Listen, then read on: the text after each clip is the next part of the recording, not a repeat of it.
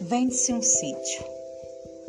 O dono de um pequeno sítio, amigo do grande poeta Olavo Bilac, abordou-o na rua.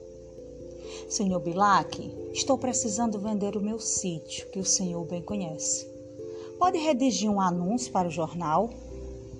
Olavo Bilac apanhou o papel e escreveu: Vende-se encantadora propriedade onde cantam os pássaros ao amanhecer com extenso arvoredo, cortada por cristalinas e marejantes águas de um ribeiro. A casa, banhada pelo sol nascente, oferece a sombra tranquila das tardes na varanda. Meses depois, topa o poeta com o homem e pergunta-lhe se havia vendido o sítio. Nem penso mais nisso, disse o homem. Quando li o anúncio e percebi a maravilha que tinha, desisti imediatamente de vender aquele paraíso.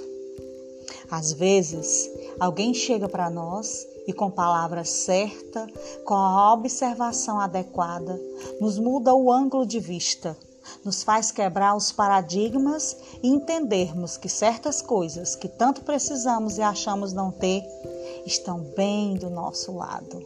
Olávio Bilac.